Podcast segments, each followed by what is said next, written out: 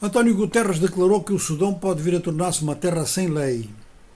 Para muitas áreas do país já é uma terra sem lei. Áreas do país, algumas das quais bairros da capital. Outra coisa que se constata, bom, mais 72 horas de cessar-fogo, é o que anuncia a Arábia Saudita, mas uh, o que se nota é que as posições de facto no terreno, com uma ou outra pequena exceção, são as mesmas das primeiras 48 horas. Ou seja, que há uma grande estabilidade e esta estabilidade, este equilíbrio de forças, pode levar esta guerra muito longe. Quando há muito equilíbrio de forças, é assim que as coisas se passam. A não ser que alguém com mais força consiga impor o afastamento dos dois lados. E este afastamento, é claro que significa isso mesmo. Os dois líderes e os seus Estados-maiores têm que ser afastados porque são destruidores do Sudão. É assim que a sociedade está a ver, mas a sociedade sudanesa não está com os meios para isso, pelo menos por enquanto. Mas também é que há uns anos atrás não estava com meios para derrubar Omar al-Bashir e derrubou, de forma que isso pode ser construído. Os países vizinhos continuam a olhar para aquela situação como uma daquelas que pode eternizar-se, pode demorar muito tempo.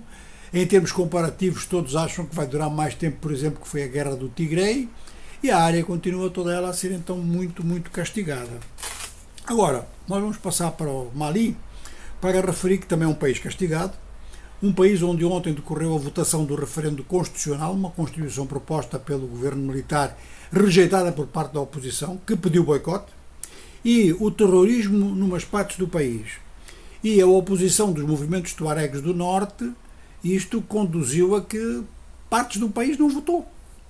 Ou seja, por exemplo, a cidade de Kidal eh, não houve eleição nenhuma, porque ela é controlada precisamente pelo Comitê de Luta dos Tuaregs e, e os Tuaregs opõem-se a esta nova Constituição.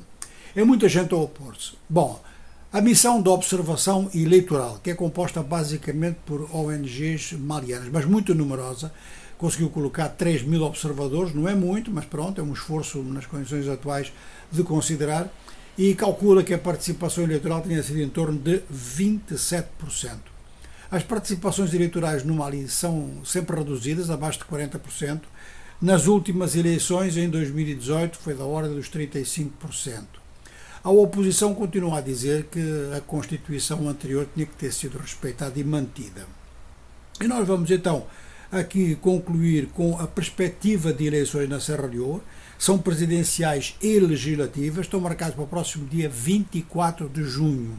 Serra Leoa tem, tem, tem sido, digamos que, noticiada em momentos eleitorais por uma grande correção, desde que terminou a rebelião, e alternância de poder que tem sido respeitada, mas desta vez o partido oposicionista, o Congresso de Todo o Povo, diz que tem havido violência da parte do poder. O poder, portanto, ligado ao presidente Júlio Biot, do Partido Popular da Serra Leoa militantes do partido no poder têm cometido violência contra os seus adversários e as forças da ordem também, é o que diz o Congresso de todo o povo, que tem como candidato de novo Sumará Camará. E então a oposição está a pedir o adiamento destas eleições. Até aqui eh, a data tem sido mantida.